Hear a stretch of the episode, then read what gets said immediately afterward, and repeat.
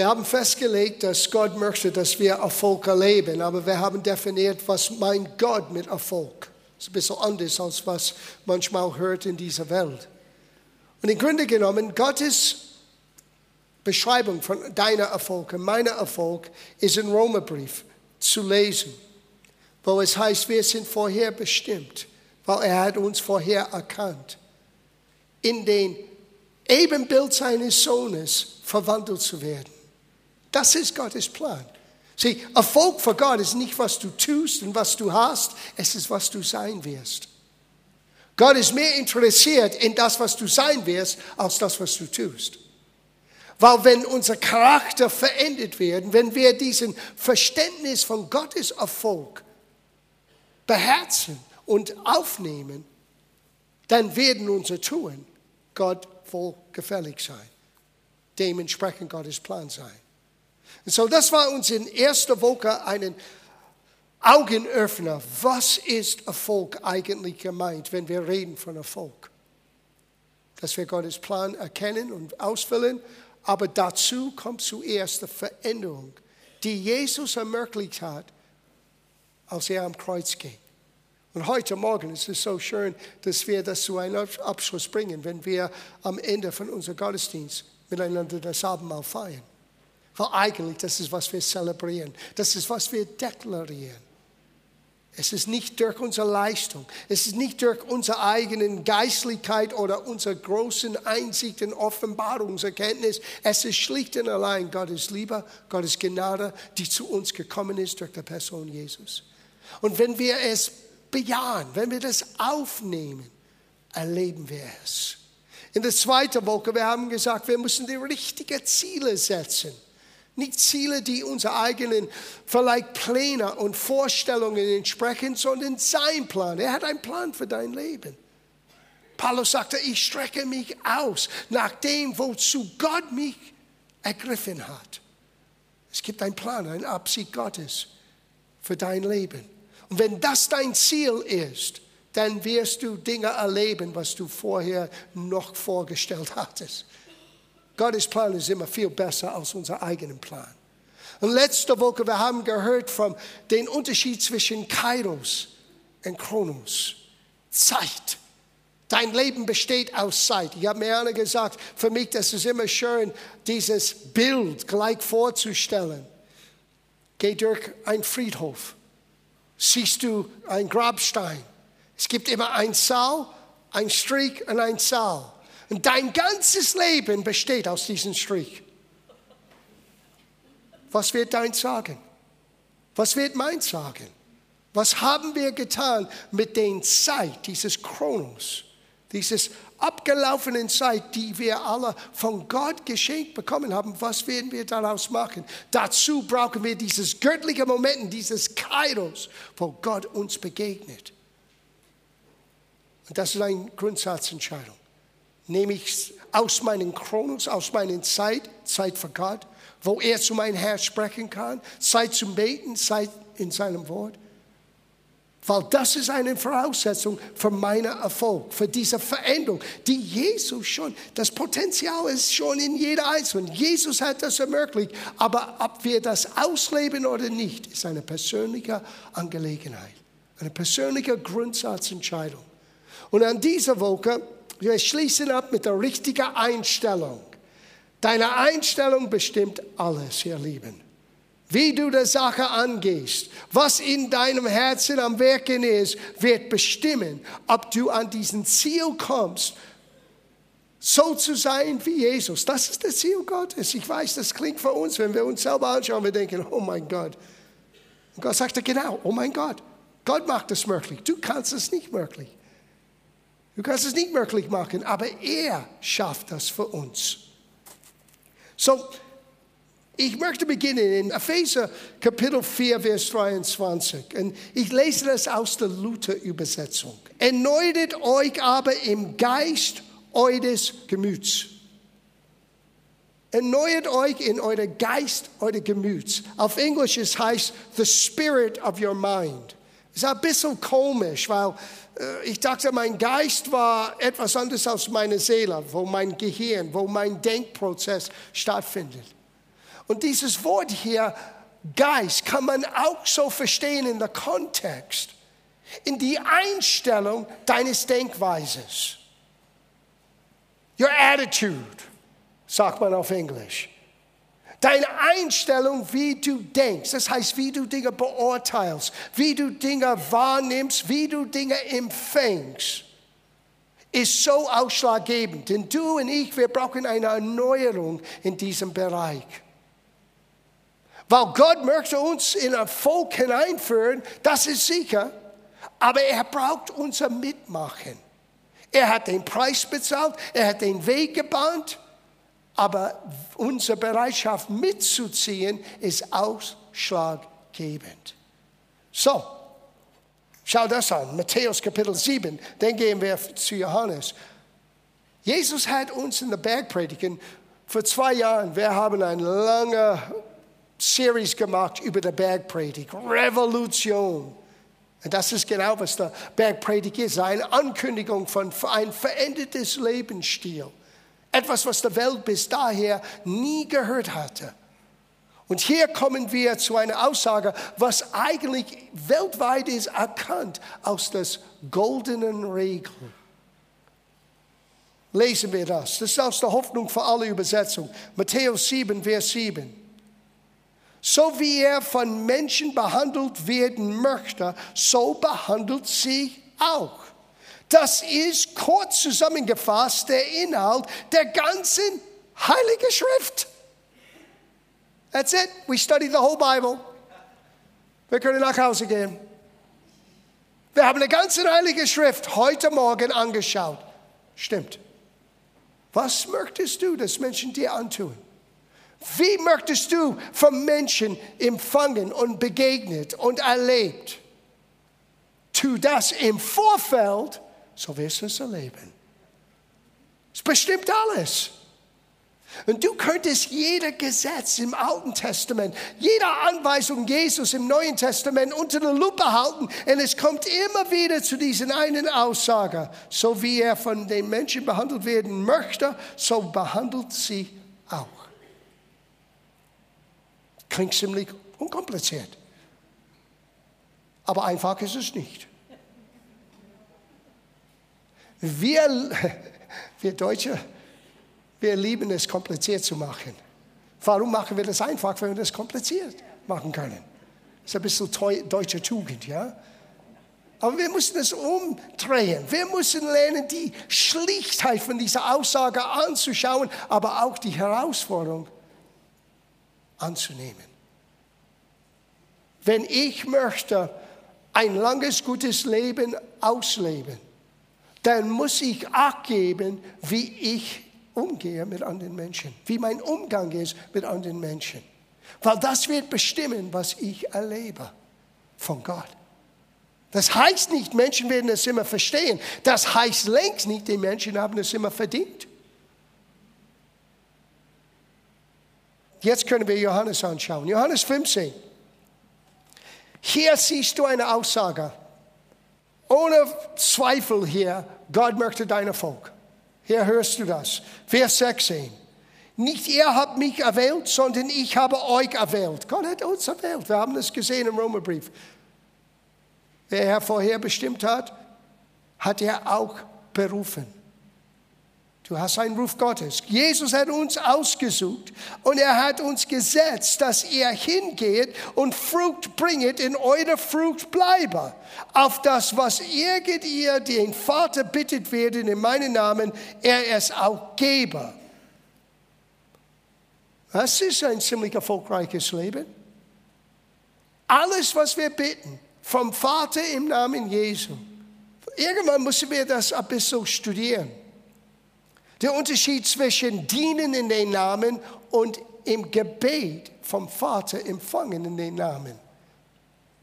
Der eine benutzen wir anderen Menschen zu helfen und Jesus tut die Werke.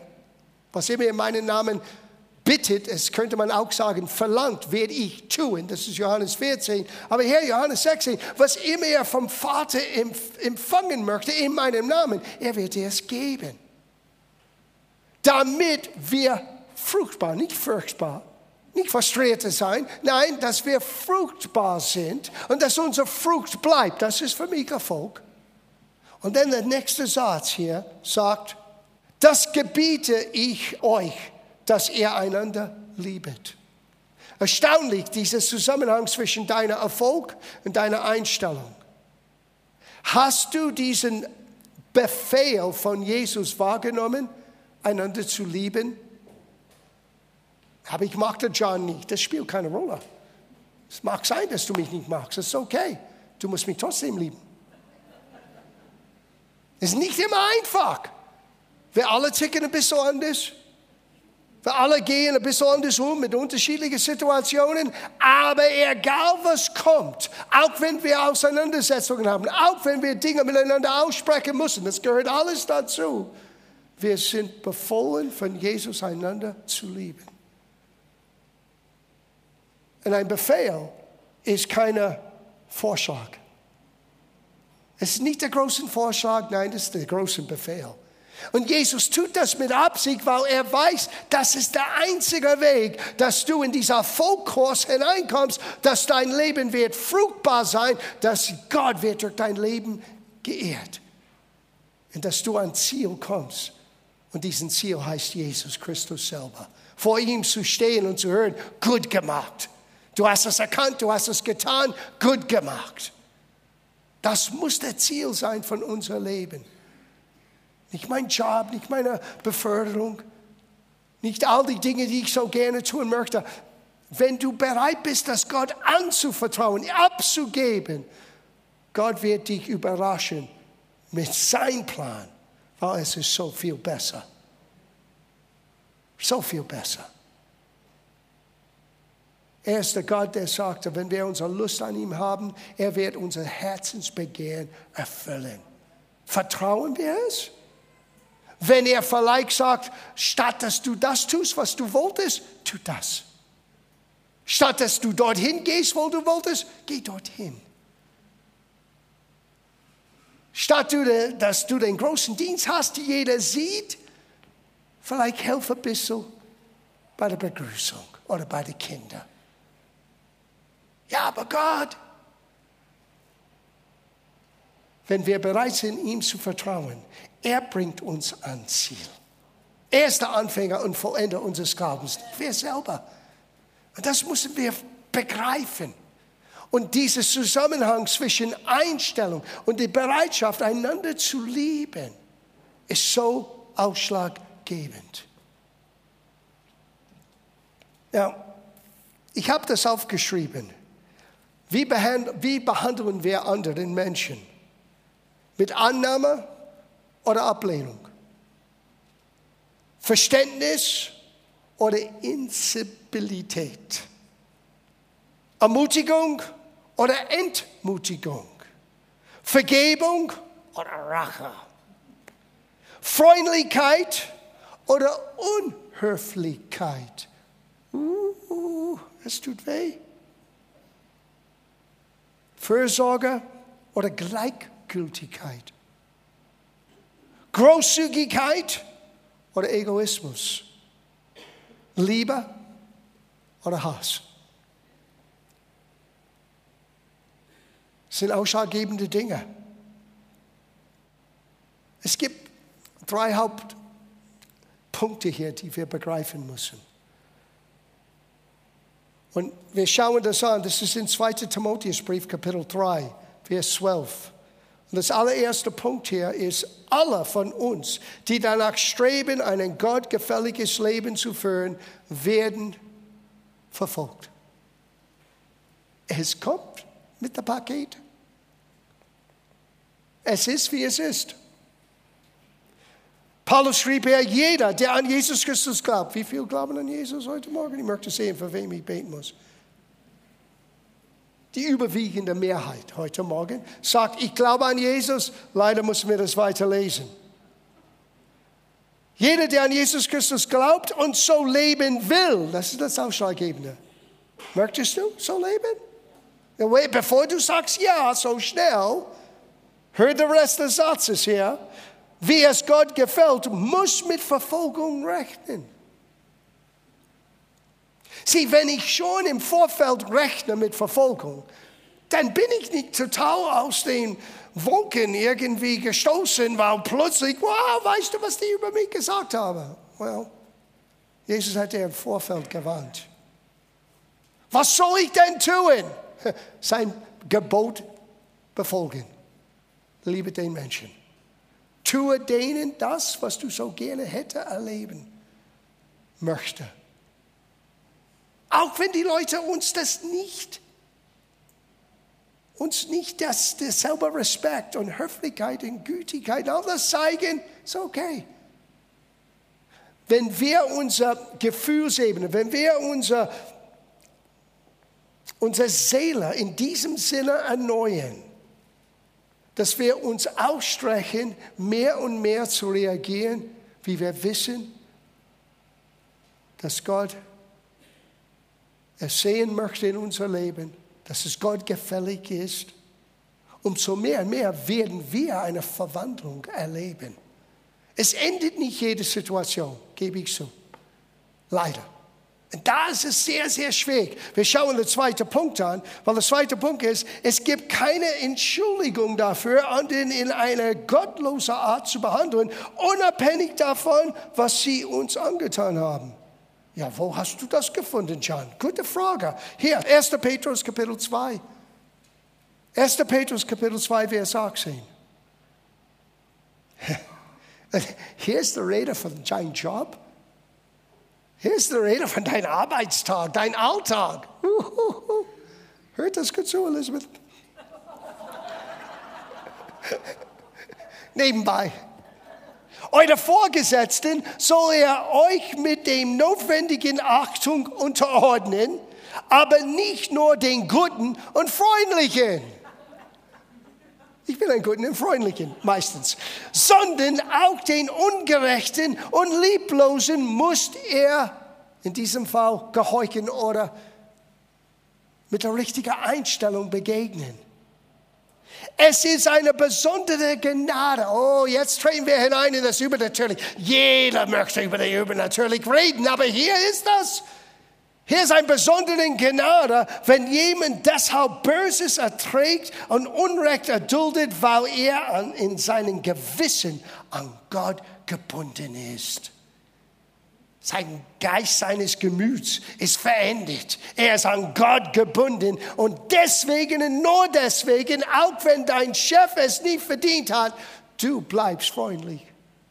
Uh. Endet das jedes Mal dein Chef? Leider nicht. Aber es endet dich. Es endet dich. Es ist eine besondere Gnade. Es ist übernatürlich. Niemand hat uns versprochen, dass Gehorsam einfach sein würde. Habt ihr das entdeckt? Ist nicht immer einfach. Aber wir kommen hier zu einem Geheimnis. Und jeder von uns muss zurückkommen mit dieser natürliches Leben. Obwohl wir Geist sind und wir eine Seele haben und es lebt in diesen Behausung, diese irdische Behausung, deinen alten Weg zu reagieren, zu denken und zu handeln, ist immer vorhanden, wenn du es Raum gibst. Ich lese das vor. Das ist Galaterbrief, Kapitel 6, Vers 7. Irret euch nicht, Gott lässt seine nicht spotten. Na, meistens, wir lesen diesen Satz zuvor bei einer Opfergabe, aber es ist, das ist Wahrheit in jedem Bereich des Lebens. Hört gut zu. Denn was der Mensch sieht, das wird er ernten. Na, jetzt die Rede ist nicht von Geld allein. Freundlichkeit, Gütigkeit, Geduld, Liebe, Vergebung. Was der Mensch sieht, das wird er ernten. Denn wer auf sein Fleisch sieht, wird vom Fleisch Verderben ernten. Na, was heißt das? Wenn du reagierst aus deiner Gefühlsebene, der alte Mensch steigt seinen Kopf wieder hoch, obwohl du ein heiliger Christ bist, obwohl du auf dem Weg bist zum Gottes Erfolg, plötzlich gibst du den alten Mensch Raum, der alte Mensch wird diesen Raum nehmen. Schluck Oh, das glaube ich nicht. Es ist egal, was du glaubst. Es ist hier, was geschrieben ist. Paulus hat gesagt, ich sterbe täglich. Was meint er? Er meinte, ich nehme diese natürlichen Tendenzen, den alten Lebensmuster und ich kreuzige es täglich. Dein Fleisch zu kreuzigen. Sieh, so viele von uns möchten ein besonderes Gebet haben.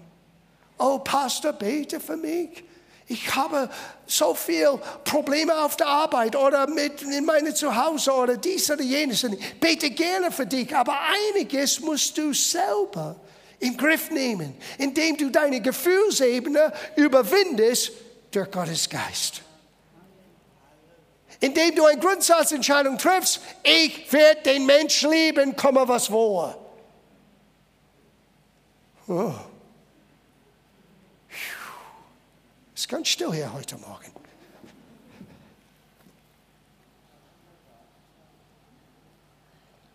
Wer aber von den Geist sieht, der wird vom Geist Gottes ewiges Leben ernten. Oder die Auswirkung von das, was schon in, sie ewiges Leben ist schon in dir. Ewiges Leben ist nicht das, was du bekommst, wenn du stirbst. Du hast es schon. Wenn Jesus dein Herr ist, er hat dir Leben, neues Leben, ewiges Leben gegeben. Und die Macht und Kraft dieses neues Leben wird aus dir herauskommen, wenn du statt nach deinem Fleisch im Geist reagierst. Und das ist nur möglich, wenn du beginnst hier dein Nudel, deine Gefühlsebene, dein Denkweise neu zu formen und du nimmst die Kontrolle und sagst, hey Fleisch, hey Gefühle, wir werden Gottes Wort untertan jetzt. Wir werden nicht den Raum lassen, wir werden nicht hier Platz lassen für Bitterkeit und Unvergebung. Na, ich weiß, es ist ein heikles Thema. Und du kann, wir können es nicht in aller Aspekten in der Tiefe angehen. Es gibt Situationen, wo du vergeben kannst und vergeben musst und weggehen musst. Weil der Mensch, der andere Mensch ändert sich nicht, er möchte nicht hören von Veränderung. Aber das endet nicht, was in deinem Herzen ist, dieser anderen Mensch gegenüber. Es geht um deine Einstellung. Ich, ich, lese das hier aus der Hoffnung für alle Übersetzungen. Das ist Galaterbrief, Kapitel 5. Gebet ihr dagegen eure selbstsüchtigen Wünsche nach. Er redet hier vom, was die Bibel sagt in der Schlachter und Eberfeld Übersetzung, wenn du in Fleisch wandelst. Wir haben gerade gehört in der ersten Passage, wenn du sehst zu dem Fleisch oder nach dem Fleisch, weil hier ist, was geschieht oder hier ist, was in uns ist. Hier ist das Potenzial, ein nicht christlicher Lebensstil auszuleben als Christ. Wenn wir unser Fleisch die Oberhand, den alten Natur den Oberhand gibt. Hör, was wir tun können. Selbstsüchtiger Wünsche nach ist allen klar, wohin das führt zu einem sittenlosen Leben, Unzucht und hemmungsloser Zügellosigkeit, zur Anbetung selbstgewählter Idole und zu abergläubischer Vertrauen und übersinnlicher Kräfte, Feindseligkeit, Streitsucht, unberechenbare Eifersucht, Intrigen, Uneinigkeit. Es klingt wie die meisten Gemeinden, Versammlungen. Spaltungen von woher kommt all das? Ich sage hier, wo, woher das alles kommt. Weil Menschen haben nach ihrem Fleisch irgendwann eine Beurteilung gemacht, statt auf den Geist zu sehen. Die Entscheidung liegt bei uns. Wenn das bestimmen unser Leben, ebenso wie Neid, Trunksucht, üppiger Gelanger, was immer das sein mag. Und ähnliche Dinge.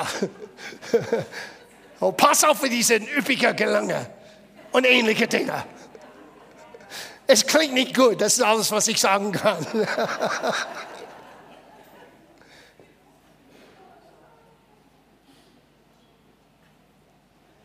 Ich habe es schon oft gesagt und ich warne euch. An wen schreibt Paulus?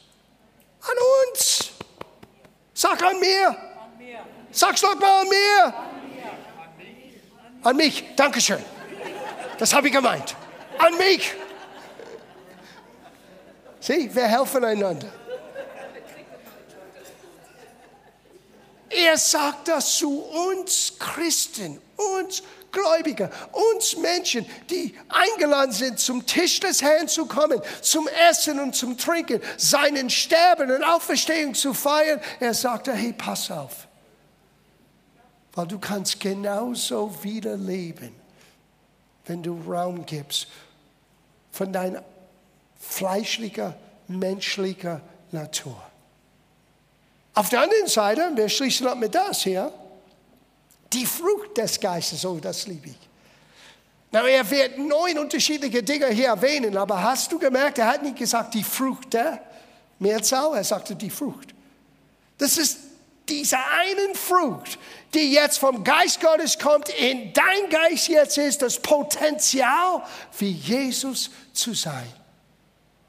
Gottes Ziel für Erfolg dass wir werden verwandelt sein in den Ebenbild seines Sohnes. Und der, dieses Potenzial, so zu leben, dieser Same ist in jeder Christ hineingelegt. In jeder Same braucht Zeit und eine richtige Umgebung zu wachsen. Schau, was in dir ist. Die Frucht des Geistes aber ist Liebe, Freude, Friede, Geduld, Freundlichkeit, Güte. Das bist du. Das sind wir. Du bist gütig. Du bist geduldig. Sag ich? Ja, du. Treue, Sanftmut, Enthaltsamkeit. Gegen solche Dinge, es gibt gar keinen Kraft, gar kein Gesetz, nichts, was uns abhalten kann, an dem Ziel zu gelangen, Gottes Erfolg zu erleben. Alles fängt an mit der Einstellung. Na, wenn wir reden von Loslassen, das ist eigentlich, was Vergebung ist. Ich entscheide mich, den, den Rache, den, den Gefühl von, von Ungerechtigkeit und dieses Gefühl von äh, nicht verstanden zu sein und zu kurz zu kommen und all das, wenn wir das ablehnen und sagen nur wegen Jesus, spreche los, dieser Mensch von diesem Schuld. Du hast gerade dich selber freigesprochen.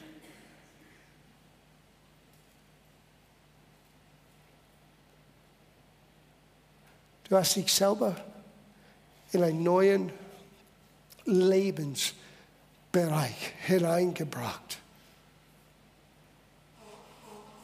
Und ich wusste, bevor wir das Abendmahl feiern heute Morgen, das sollten wir tun.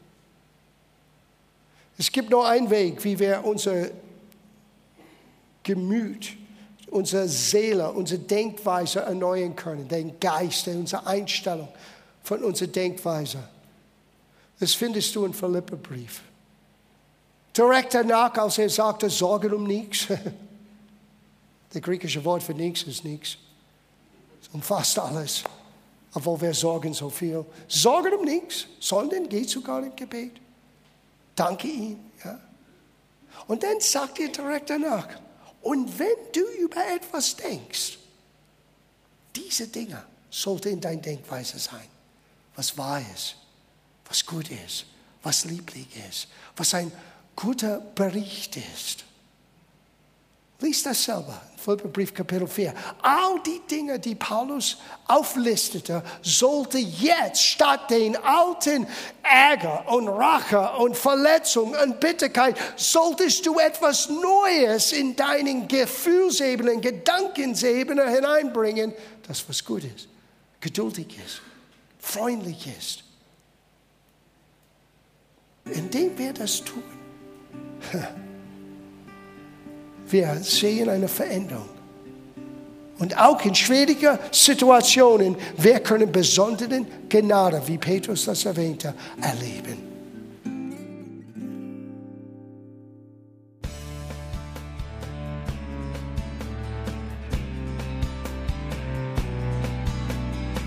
Liebe Zuhörer, das war ein Ausschnitt eines Gottesdienstes hier im Gospel Life Center. Auf unserer Website www.gospellifecenter.de können Sie die Notizen für diese und andere Predigten nachlesen und sich über die Arbeit von Gospel Life Center informieren. Wir wünschen Ihnen Gottes Segen.